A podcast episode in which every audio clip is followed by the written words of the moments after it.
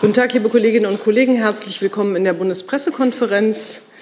Herzlich willkommen dem stellvertretenden Regierungssprecher Herrn Büchner sowie den Sprecherinnen und Sprechern der Ministerien. Äh, ich kann, wir beginnen gleich mit Fragen der Kollegen. Es dreht sich alle um den, alles um den Krieg in der Ukraine mit seinen Folgen. Und die erste Frage hat Herr Nienhaber. Ich hätte eine Frage an Herrn Büchner. Äh, nach den Äußerungen von äh, Bundeskanzler Scholz und Ministerin Frau Lambrecht gestern wollte ich fragen, ob die Bundesregierung nun äh, ausdrücklich ein, als, für die Sanktionen gegen Russland als weiteren Schritt einen Stopp von Gaslieferungen erwägt und mit EU-Partnern derzeit abstimmt. Pardon, ich war etwas okay. verspätet. Jetzt. Kein Problem. Nochmal, Entschuldigung. Äh, wie der Bundeskanzler gestern gesagt hat, ähm, werden wir in den kommenden Tagen weitere Maßnahmen beschließen, die wir vorher mit den Verbündeten äh, beraten werden. Präsident Putin und seine Unterstützer werden die Folgen dieser weiteren Sanktionsmaßnahmen spüren. Zusatz? Schließen diese äh, Maßnahmen äh, einen Gaslieferstopp ein? Wie gesagt, äh, es wird über weitere Sanktionen beraten ähm, und über weitere Details möchte ich mich hier nicht einlassen. Noch eine kurze Nachfrage. War der Vor, das Vorpreschen von Frau Lambrecht mit Herrn Scholz abgestimmt? Sie hat ja ausdrücklich gesagt, Gaslieferungen, ähm, also ein Embargo gehört jetzt auf den Tisch. Ähm, bleibt dabei, ähm, die Bundesregierung stimmt sich in allen Fragen dieser Sanktionen sowohl intern ab als auch mit ihren Verbündeten. Äh, und ähm, was die Sanktionen und die Weiterentwicklung der Sanktionen angeht, ähm, wird jetzt beraten und dann in den nächsten Tagen beschlossen. Dann habe ich Herrn Rinke und dann Frau Rosbach. Ja, Büchner und Herrn Helmbold, direkt da anknüpfend, ähm, wenn die Bundesregierung sich in allen Fragen abstimmt, wie kommt es dann zu dieser Diskrepanz, dass die Verteidigungsministerin auch die Energiesanktionen in den Mund nimmt, Herr Habeck aber ausdrücklich betont, dass es nicht um Energiesanktionen geht und der Kanzler allgemein bleibt äh, bei der Aussage, dass äh, Sanktionen kommen? Ich habe das jetzt mehrfach beantwortet. Der Kanzler und die Bundesregierung bleibt dabei, äh, dass wir allgemein über die Weiterentwicklung ähm, der Sanktionen äh, beraten mit den Verbündeten in Europa und mit den USA ähm, und dass ähm, wir in den nächsten Tagen bekannt geben werden, wie sich das weiterentwickelt. Entschuldigung, aber die Frage ist jetzt nicht beantwortet worden, weil die Frage war ja gewesen, wie es zu dieser Diskrepanz kommt zwischen äh, einer Ministerin und einem Bundeskanzler und einem Wirtschaftsminister. Ich sehe keine Diskrepanz in der grundsätzlichen ähm, Frage der Sanktionen. Ähm, die Sanktionen sind alle gemeinsam in der Bundesregierung beschlossen äh, und sie sind auch äh, mit den Verbündeten so abgestimmt. Ähm, und ähm, alles, was beschlossen wurde, ist äh, einvernehmlich beschlossen worden in der Bundesregierung. Frau Rosbach. Entschuldigung, nochmal zurück. Ja, ich Sprecher Verteidigungsministerium auch noch etwas sagen. Ich habe noch kein. Ah, jetzt habe ich Mikro. Ja, ich kann ähm, Herrn Büchner auch nur unterstützen. Die Worte, die er eben ähm, gewählt hat, sind absolut in Linie mit den Worten der Verteidigungsministerin. Ich kann keine Diskrepanz feststellen. Danke. So. Dann Frau Rosbach jetzt bitte. Ja, ich habe eine Frage ähm, ans äh, Wirtschaftsministerium. Ähm, welche weiteren Sanktionen wären denn überhaupt noch denkbar jenseits äh, oder, oder diesseits von einem Energieembargo? Es heißt ja immer, es sei quasi alles ausgeschöpft und es seien schon die härtesten jemals überhaupt verhängten Sanktionen gegen ein so großes Land. Es kann ja eigentlich nur noch ein enger Energieembargo sein. Oder haben Sie irgendwelche Beispiele, was sozusagen im Sanktionskoffer ähm, äh, grundsätzlich drin ist und noch nicht rausgeholt worden ist? Ja, vielen Dank. Äh, ich möchte noch mal wiederholen, wir stimmen uns eng mit unseren europäischen Partnern ab. Der Minister hat es gestern deutlich gemacht. Er hat die Vorfälle in Butscha verurteilt als Kriegsverbrechen und deutlich gemacht, dass es darauf auch eine Antwort geben muss mit Sanktionen. Die stimmen wir jetzt ab. Die Stärke der Sanktionen liegt aber darin, dass wir sie einheitlich beschließen, dass wir einheitlich agieren und dass wir sie nicht in der Öffentlichkeit diskutieren. Und im Übrigen verweise ich gern nochmal darauf, dass der Minister ja gestern in Berlin direkt war und die Äußerungen ja alle öffentlich nachlesbar sind, die er auch zum Thema Sanktionen dort getroffen hat. Zusatz. Haben Sie denn ähm, inzwischen ein bisschen bessere Modelle oder Erkenntnisse, was ein Energieembargo konkret an wirtschaftlichen Folgen mit sich bringt? Es gibt ja diese Diskussion zwischen auch dem Kanzleramt oder dem Kanzler und der Wirtschaftswissenschaft Und äh, Sie haben ja auch diverse wirtschaftswissenschaftliche Berater. Also wie klar sehen Sie denn im Moment, was die möglichen Folgen angeht? Auch dazu möchte ich auf die Äußerungen verweisen, die wir jetzt ja fast täglich äh, getroffen haben. Jüngst äh, um 10.30 Uhr hat sich Minister Habeck zu diesem Thema wieder geäußert in der Pressekonferenz zum Artenschutz und wirklich fast täglich gestern und auch in den vergangenen Tagen. Ich kann nur noch mal betonen, es ist unbestritten die Aufgabe, uns so schnell wie möglich unabhängig zu machen von fossilen Energieträgern. Daran arbeiten wir in der Europäischen Union. Dabei arbeiten wir mit ganzer Kraft in der Bundesregierung und zwar jeden Tag. Wir haben die Schritte ja dargelegt, die wir in den letzten vier Wochen gegangen sind. Es ist leider so, dass Deutschland eine hohe Abhängigkeit von russischen Importen hat, die in den letzten, ja, sagen wir zehn Jahren auch nicht reduziert, sondern eher verstärkt wurde. Und wir arbeiten jetzt jeden Tag daran, diese Abhängigkeit zu reduzieren. Seit Kriegsbeginn ist da ja auch einiges passiert. Auch das haben wir ja dargelegt. Sowohl bei Öl als bei Kohle sind schon Schritte gegangen. Bei Gas ist es nicht so einfach. Aber auch da äh, arbeiten wir jeden Tag daran, die Abhängigkeit ähm, zu reduzieren. Klar ist, dass ähm, ein, ein sofortiger Stopp aller Lieferungen Folgen hätte für Deutschland, Folgen im wirtschaftlichen Bereich, Folgen für Arbeitsplätze und auch unterschiedliche regionale Folgen. Und deswegen müssen wir besonnen agieren und unsere Schritte eben genau überlegen, die wir gehen. Hey Leute, kurzer Hinweis. Wir stellen ja alles, was wir produzieren, kostenlos ins Netz. Ohne Kommerz. Wir können das nur, weil ihr unsere finanziellen Supporter seid. Das funktioniert seit Jahren und so soll es bleiben. Jeder Euro zählt, per Überweisung oder PayPal. Schaut einfach in die Podcast-Beschreibung und jetzt geht's weiter. Frau Kumbaki. Vielen Dank. Ähm, an Herrn Büchner, Frau Sasse und ähm, Herrn Keil vom BMI. Erwägt die Bundesregierung, na gut, wir wissen, dass sie es erwägt, aber wird die Bundesregierung im Laufe dieser Woche russische Diplomaten, die im Verdacht stehen, für russische Geheimdienste tätig zu sein, auszuweisen, wie es bereits mehrere andere EU-Länder in der Vergangenheit, in der jüngsten Vergangenheit getan haben? Was wollen Sie? Also wir haben die Berichterstattung äh, zu diesem Thema äh, ja zur Kenntnis genommen. Ich kann Ihnen da heute noch keinen äh, neuen Stand zu berichten. Ähm, Frau Kombacki, ganz klar ist natürlich, alle Optionen sind auf dem Tisch, aber falls wir Maßnahmen dieser Art an äh, ergreifen würden, wäre es natürlich auch nicht zweckmäßig, wenn wir da vorher ausführlich äh, zur Stellung nehmen würden. Also da bitte ich Sie noch ein bisschen um Geduld und Verständnis, dass wir zu dieser Frage im Moment noch keine Stellung nehmen. So. Ähm, ich würde gerne jetzt noch mal beim Thema Sanktionen bleiben, damit wir das vielleicht etwas ordnen können. Ähm, und hatte eine Frage von äh, Gal Mulsen von, von AP. Da geht es auch noch mal äh, um die ähm, um den Stopp russischer Gaslieferungen. Zur Einordnung Ihrer Aussage fragt er Sie, äh, Herrn Büchner, äh, beim äh, Bericht aus Berlin befürwortet die äh, Bundesreg äh, befürwortet die Verteidigungsministerin einen sofortigen Stopp der russischen Gaslieferungen und ist das mittlerweile etwas, was für den Bundeskanzler zum jetzigen Zeitpunkt in Frage kommt? Die Frage war schon da, bevor also, die Pressekonferenz gestartet ist, aber ich will sie jetzt hier nicht unterschlagen. Sozusagen. Ja, also meines Wissens äh, ist das keine richtige Darstellung dessen, was die Ministerin da gesagt hat. Ähm, und darüber hinaus ähm, haben wir uns dazu jetzt, glaube ich, geäußert. Ähm, habe ich keine Ergänzung mehr. Und äh, Jana Woll von der Rheinischen Post, äh, da geht es, fragt äh, zur Gazprom Bank ähm, und stellt die Frage, ist eine Sanktionierung der Gazprom Bank geplant, beziehungsweise kann dieser Teil des neuen Sanktions, kann dies Teil des neuen Sanktionspaketes werden? Wie schätzen Sie inzwischen Putins Rubelforderung ein? Hat sie eine konkrete Konsequenz für Deutschland? Also Grund, Grund, bevor das BMWK gerne noch ergänzt, aber grundsätzlich möchte ich noch mal sagen, äh, dass das, was ähm, Frau Sasse gerade über die Diplomaten gesagt hat, gilt ja auch für ein Sanktionsregime. Äh, es ist nicht zweckmäßig, viele Details zu, äh, aufzuzählen und zu nennen, ähm, bevor man sie ins Werk setzt. Und jetzt wird in den nächsten Tagen noch mal intensiv mit den Verbündeten gesprochen. Äh, und die Maßnahmen werden in ihrer Wirksamkeit weiterentwickelt. Ähm, und äh, das hat der Bundeskanzler gestern ja auch schon angekündigt. Es wird weitere Maßnahmen geben. Äh, welche das sein werden, dazu wollen wir heute im Detail nichts sagen. Auch zu Sanktionen? Okay, dann bitteschön, so gehe ich hier nochmal weiter. Ja, eine Frage zum Auswärtigen Amt. Ähm, es wird ja manchmal aus Regierungskreisen ein bisschen in Zweifel gezogen, ob ein Gasembargo überhaupt ähm, Sinn äh, hätte oder ob es überhaupt den das Ende des Krieges schneller herbeiführen würde. Ähm, wie sieht das Auswärtige Amt das?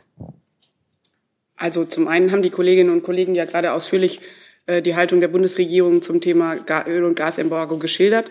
Und zum anderen hat sich die Außenministerin selbst auch schon vielfach äh, dazu geäußert und ihre Meinung sehr deutlich gemacht, nämlich dass wir auf dem Weg in ein, ein äh, schon in ein de facto Embargo, schrittweises de facto Embargo sind. Äh, so hat sie es formuliert, äh, insbesondere bei Öl und Kohle. Ähm, jetzt habe ich zum Thema Sanktionen noch Vera Wolfskemper vom ARD Hauptstadtstudio. Äh, sie fragt, inwiefern Butcher einen Wendepunkt für die deutsche Politik äh, darstellt und mehr gegen Russland unternommen werden muss. Das scheint mir, haben wir jetzt besprochen. Nachfrage aber, was sagen Sie zu dem Vorwurf aus Polen, Deutschland sei in der EU das Haupthindernis auf dem Weg zu deutlich schärferen Sanktionen? Das möchte ich für die Bundesregierung hier nicht kommentieren. Ich habe jetzt, und dann habe ich noch auch nochmal zu Sanktionen, dann Entschuldigung, machen wir mal hier im Saal weiter, dann gehe ich nochmal zurück. Bitte. Ich habe noch eine Frage nach dem Wahlsieg von Viktor Orban in Ungarn. Wie zuversichtlich Sanktionen. Ja, genau. Ah, okay. Wie zuversichtlich sind Sie, dass die EU einstimmig die Sanktionen beschließen wird? Wir haben ja in den letzten Wochen gesehen, dass es gelungen ist, sehr ähm, einstimmig und geschlossen zu agieren äh, in Europa und mit unseren weiteren Verbündeten. Und äh, wir sind sehr zuversichtlich, dass das auch weiterhin gelingen wird. So, dann Herrn Rinke nochmal und Jana Wolf äh, bitte ich nochmal die Frage nochmal zu schreiben, weil den zweiten Teil kann ich nicht mehr nachvollziehen, den habe ich gerade schon sozusagen als erledigt. Ja, eine Frage auch an Herrn Büchner. Es gibt jetzt in der EU den Vorschlag, äh, dass man möglicherweise kein äh, Gasembargo macht, sondern dass man eine Art Sondersteuer auf die Importe aus Russland legt. Und mit dieser Sondersteuer äh, könne man dann den ukrainischen Wiederaufbau oder humanitäre Leistungen für die Ukraine bezahlen. Wäre die Bundesregierung grundsätzlich offen für ein solches Vorgehen? Da liegen momentan viele ähm, kluge Vorschläge auf dem Tisch. Ähm, ich möchte jetzt aber tatsächlich bei dem bleiben, was ich gesagt habe, dass wir nicht Einzelmaßnahmen und einzelne ähm, äh, Lösungswege hier diskutieren und, äh, und vorher schon bewerten, sondern dass wir abwarten, was da beschlossen werden kann. Frau Rosbach, war das auch zu Sanktionen? Dann äh, gehe ich noch mal weiter mit Carsten Wiedemann von Energate. Ähm, der nimmt Bezug auf den französischen Präsidenten Macron ähm, und äh, stellt fest, dass er aktuell gegenüber der Nachrichtenagentur AFP Maßnahmen gegen die russische Öl- und Kohleindustrie ins Spiel gebracht hat und diese mit Deutschland abstimmen will. Würde die Bundesregierung solche Maßnahmen unterstützen?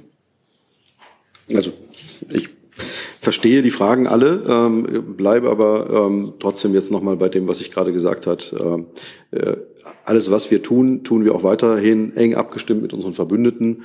Äh, dazu gehören auch solche Fragen, ähm, zu denen sich dann äh, sicher auch ähm, der Bundeskanzler mit Herrn Macron abstimmen wird. Wir gehen noch mal zurück jetzt äh, zu der Frage von Jana Wolf. Ähm, es ging ja um die, das Verständnis, wie diese Rubelbezahlung zu interpretieren ist. Das Dekret, was äh, der russische Präsident am Donnerstag oder Freitag äh, erlassen hat. Und da war, glaube ich, unklar, wie das zu verstehen ist. Ich weiß nicht, ob das Finanzministerium da oder wer immer, Sie nicken schon, Frau Baron, also ob Sie da inzwischen verstanden haben, äh, was damit gemeint ist. Bitte schön.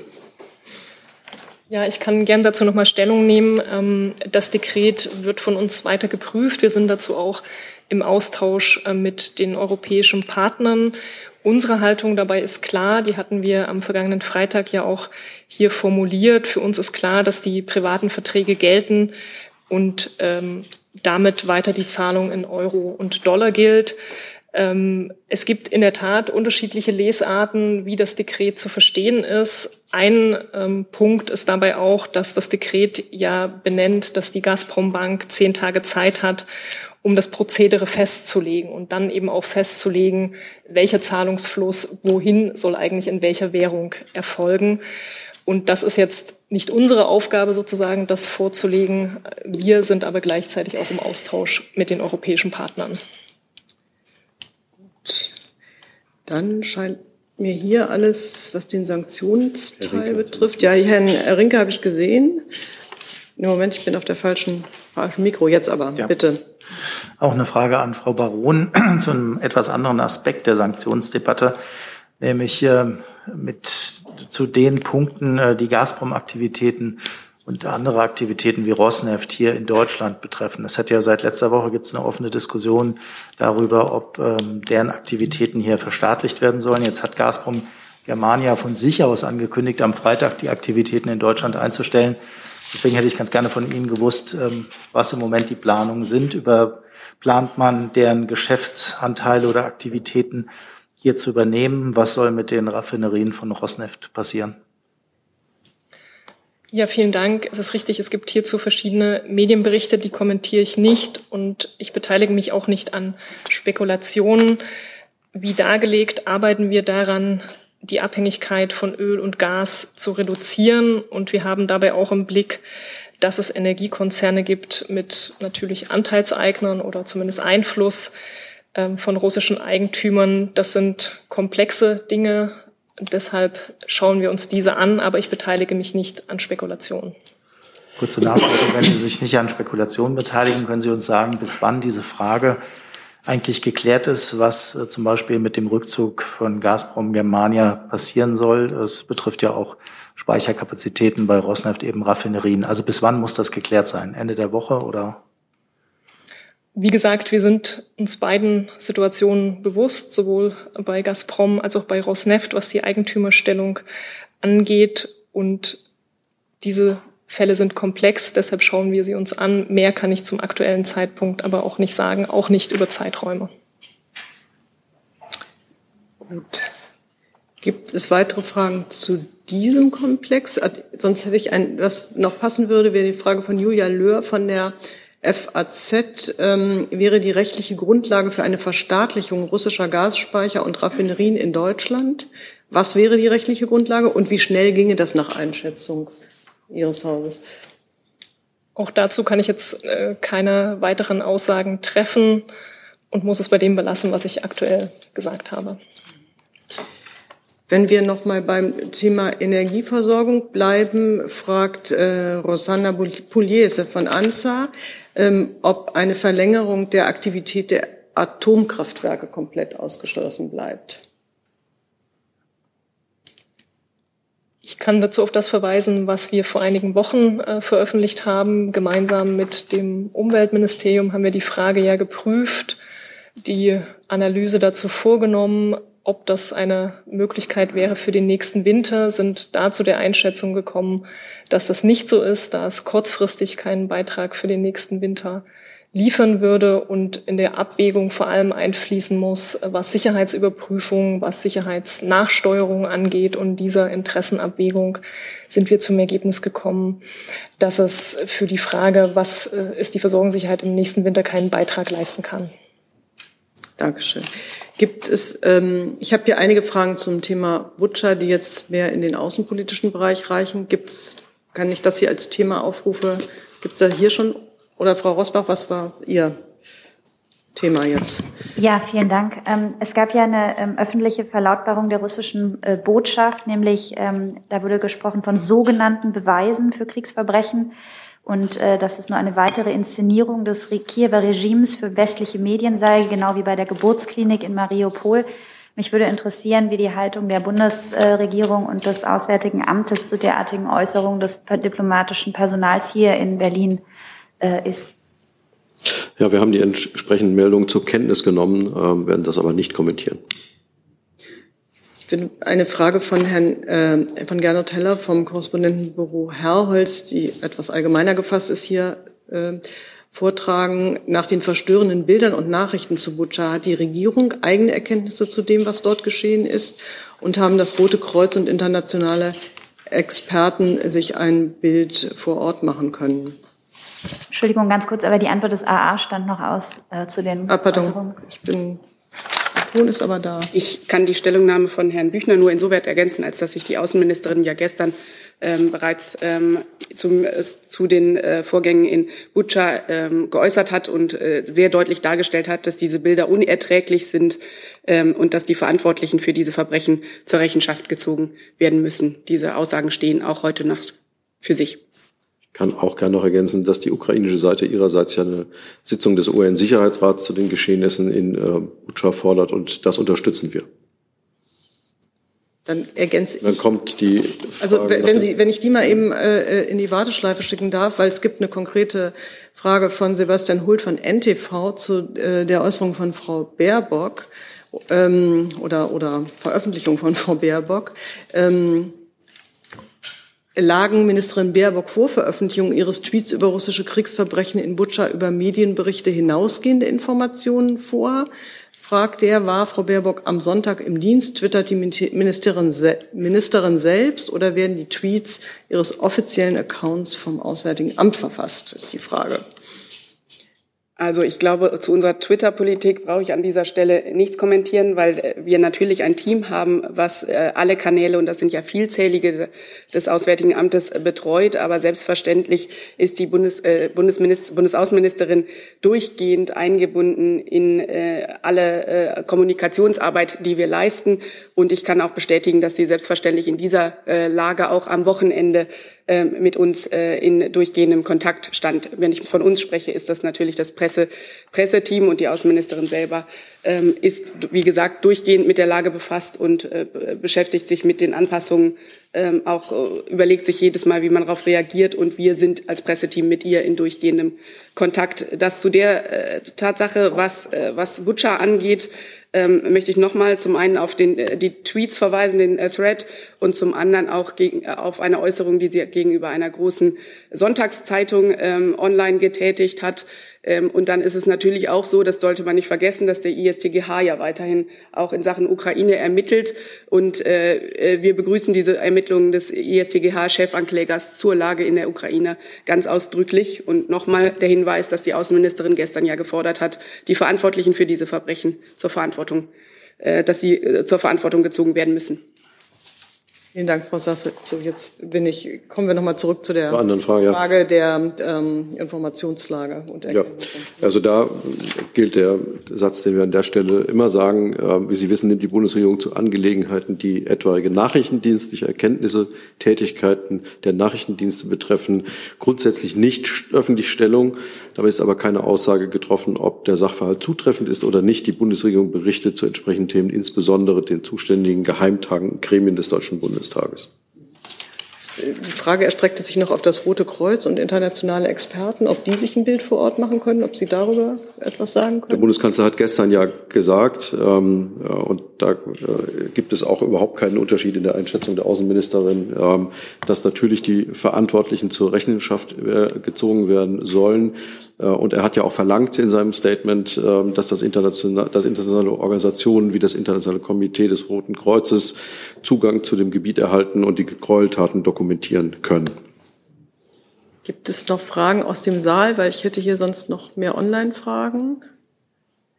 Ähm, dann äh, zitiere ich noch Hagen Strauß von der Rheinischen Post und Saarbrücker Zeitung zu den äh, prorussischen Autokorsos, die es in Berlin gab. Ähm, das geht an das Innenministerium und das Justizministerium.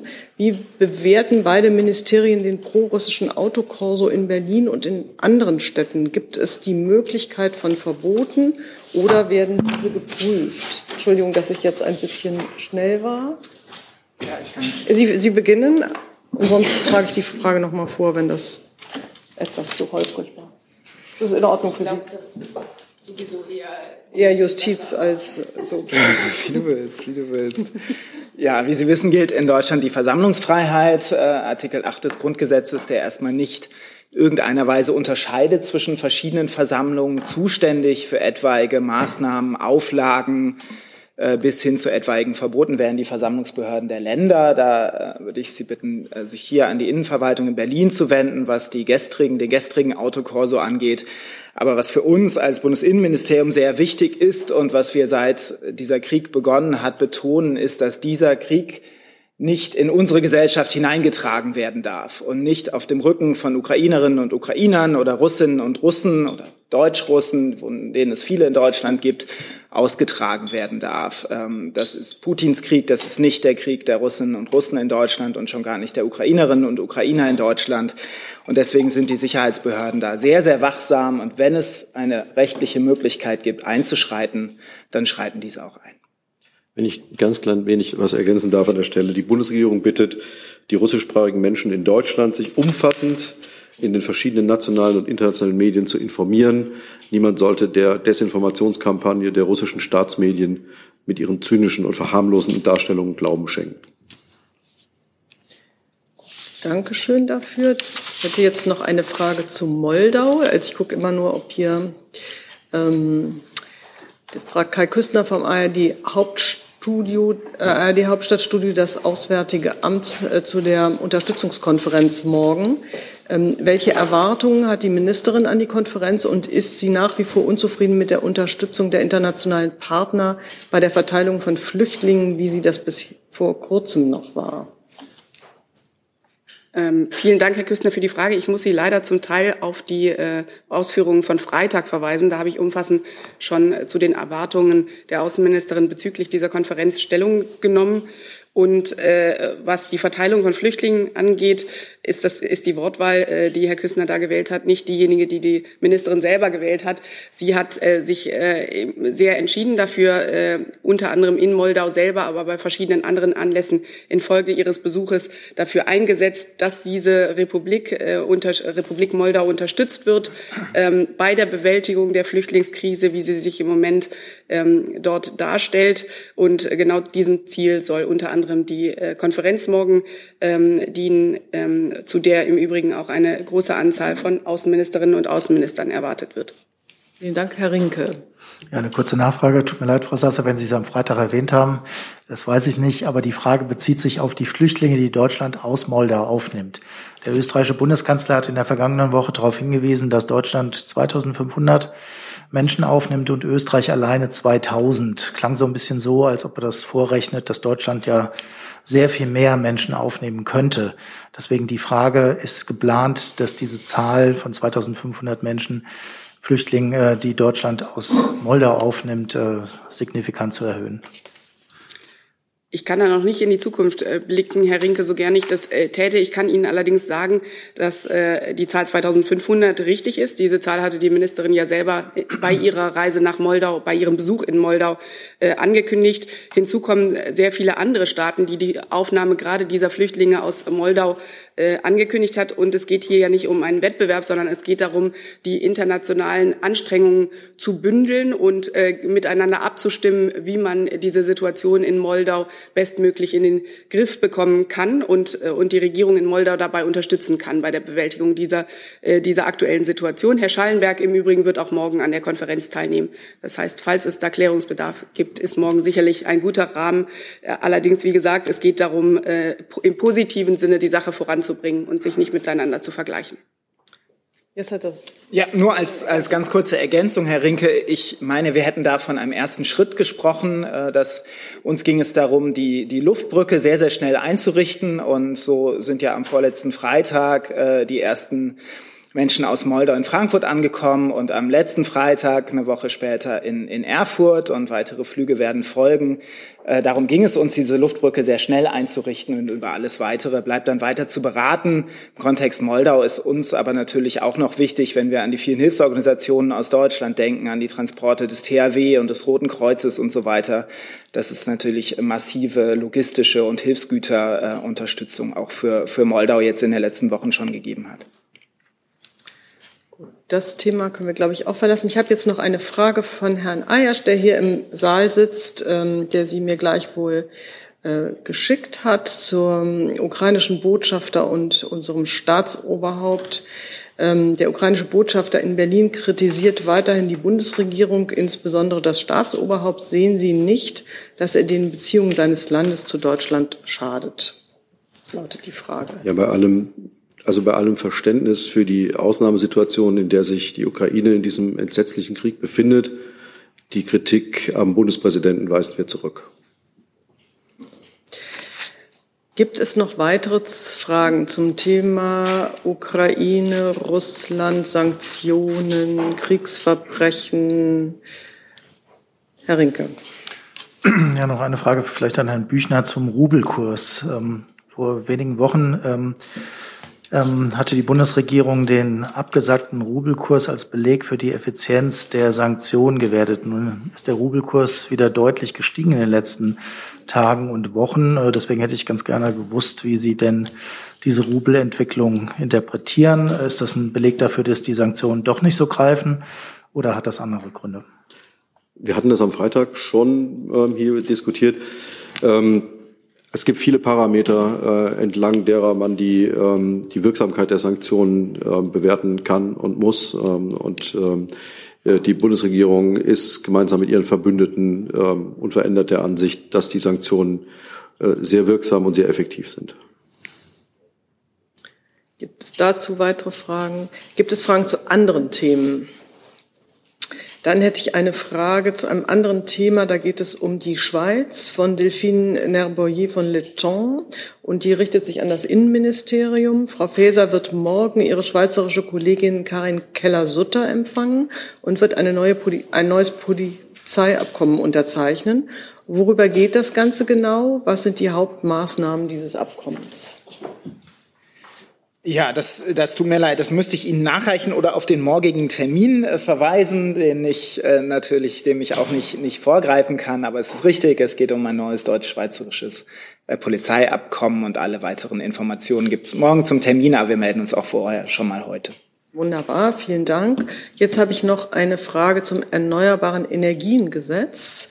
Die kommt von Carsten Wiedemann von Energate wird das Kabinett wie angekündigt am 6. April die, Neu äh, die Novelle des EEG verabschieden, lautet die Frage. Da ist das Fachministerium oder Müsste ich nachreichen. Der Kabinett, also, ja, aber vielleicht Frau Baron nickt schon. Ist, Achso, ich, Sie haben keinen Ton. Ja, deshalb geht es nicht weiter. Entschuldigung. ähm, genau, also wir sind äh, in, in den finalen Abstimmungen und sind optimistisch, dass wir zügig alle noch offenen Fragen klären können und dann eben so schnell wie möglich mit äh, der EEG-Novelle, dem sehr umfassenden Paket, ins Kabinett gehen können. Das ist auch nicht nur EEG-Novelle, das ist, glaube ich, mehr, ne? Genau, es geht um, um das sogenannte, was wir als Osterpaket zumindest bezeichnen. Äh, der, der Hauptteil ist äh, die Novelle des Erneuerbaren Energiengesetzes. Es geht, geht aber auch auch um Folgeregelungen für den äh, Stromleitungsausbau, ähm, für das Energiewirtschaftsgesetz. Also es ist ein sehr großes Paket und äh, wir sind, wie gesagt, optimistisch, dass wir die noch letzten Fragen, die zu klären sind, auch schnell geklärt bekommen. Vielen Dank. Gibt es weitere Fragen? Herr Niehaber. Eine Frage an Frau Baron und Herrn Büchner. Stimmt es, dass das Kabinett in dieser Woche noch ein sogenanntes Osterpaket oder Aprilpaket verabschieden möchte, äh, bei dem es unter anderem auch um zusätzliche ähm, finanzielle Hilfen für Handwerker geht, aber auch äh, Beschleunigung des, ähm, ähm, also der also Reduzierung der Hürden zum Ausbau der erneuerbaren Energien. Und könnten Sie vielleicht ein Wort sagen zu dem finanziellen Volumen dieses Pakets? Genau, also dann mache ich es nochmal klar, darauf bezog sich meine, meine Antwort von, von gerade. Wir planen ein, ein sogenanntes OSE-Paket, um eben den erneuerbaren Ausbau vor allem schneller voranzubringen und Fragen vorzustellen, die damit im Zusammenhang stehen. Das ist zum einen eine Novelle des Erneuerbaren Energiengesetzes, um die ambitionierteren Ausbaupfade äh, durchzubuchstabieren, damit verbundene Fragen zum Energieleitungsausbau, zum Energiewirtschaftsrecht und all diese, diese Maßnahmen sind in den finalen Abstimmungen in der Hoffnung, diese jetzt zügig zu klären und zu finalisieren können. Daneben stehen andere Fragen. Also wir hatten ja gesprochen um, über Finanzhilfen für Unternehmen angesichts der Ukraine-Frage. Das sind aber Punkte, die zu trennen sind. Da stehen daneben das Osterpaket ist sozusagen ein Gesetzespaket aus den beschriebenen Gesetzen, die, die wir ähm, vorstellen wollen. Fragen zu den Finanzhilfen für Unternehmen ist ein Prozess, der daneben läuft, aber auch da sind wir in Abstimmung mit den Ressorts. Zusatz? Mhm. Heißt Osterpaket, dass es dann vor Ostern verabschiedet wird? Ja, das ist das Ziel. Äh, und wie gesagt, wie gesagt, wir sind optimistisch, dass wir die letzten Fragen schnell geklärt bekommen und es zügig ins Kabinett geht.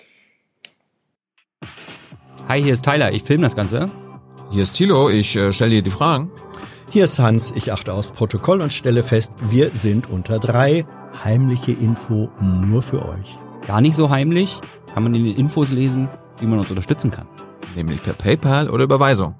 Weiter geht's. Gibt es weitere Fragen zu diesem oder zu anderen Themen? Letzter Aufruf. Herr Rinke. Nochmal eine Frage ans Außenministerium äh, zum Thema Iran. Ich hoffe, das war nicht auch am Freitag schon Thema. ähm, ich hätte ganz gerne gewusst. Äh, Sonst gibt es ja noch das Protokoll. Dann gibt es noch das Protokoll, ja genau. Was sehr segensreich. Sollte. ähm, nein, aber nochmal zum Iran und äh, der Weiterentwicklung zum Atomabkommen. Ähm, da wollte ich fragen, ob es bei Ihnen irgendeine Vorstellung gibt über den Zeitrahmen. Also wird im Iran, der ja anscheinend immer noch grübelt, ob er nun zustimmen soll oder nicht, äh, irgendwie eine Zeitfrist gesetzt, äh, bis wann er jetzt eigentlich gesagt haben muss, ob er mit diesem ausgehandelten Kompromissvorschlag einverstanden ist. Ja, Sie haben recht. Äh, es liegt ein Vorschlag auf dem Tisch und, und es ist jetzt an Iran, darüber zu entscheiden, wie man, wie Iran mit diesem sehr guten Paket äh, umgehen möchte, das geschnürt wurde in langwierigen Verhandlungen. Der Ball liegt im Feld Irans und äh, wir erwarten, dass dort zügig eine Entscheidung darüber fällt, wie Teheran mit diesem Vorschlag umgehen möchte. Ähm, eine konkrete Zeitlinie in den Raum zu stellen, hilft an dieser Stelle nicht. Aber es ist klar, die Erwartung aller E3-Partner ist hier, dass Iran zügig ähm, sich einigt. Iran, der E3-Partner und der USA natürlich. Gut. Jetzt haben wir dankenswerterweise noch eine äh, Nachlieferung sozusagen, eine spontane Nachlieferung. Eine spontane Nachlieferung, genau äh, zu der Frage der deutsch-schweizerischen Polizeizusammenarbeit und des Abkommens, äh, was morgen von den beiden Ministerinnen äh, neu unterzeichnet werden soll. Der bisherige Polizeivertrag zwischen Deutschland und der Schweiz ist aus dem Jahr 1999. Äh, dieser Vertrag bekommt ein Update. Äh, grundsätzlich ist es so, dass Deutschland mit all seinen Nachbarstaaten bilaterale Abkommen, Polizeiverträge eben zur grenzüberschreitenden polizeilichen Zusammenarbeit hat. Da geht es vor allen Dingen um die Zusammenarbeit bei grenzüberschreitenden polizeilichen Maßnahmen, zum Beispiel bei Observationen, äh, bei gemeinsamen Einsätzen, gemeinsamen Streifen. Es geht um den Informationsaustausch der Polizeibehörden und die gegenseitige personelle Unterstützung auch über die Grenzen hinweg. Und alles Weitere würden wir dann zu dem Termin morgen dann mitteilen. Vielen Dank. Sehr gut. Gibt es weitere Fragen? Das sieht mir nicht so aus. Online liegen mir auch keine Fragen mehr vor. Dann danke ich allen für Ihr Kommen und schließe die Pressekonferenz.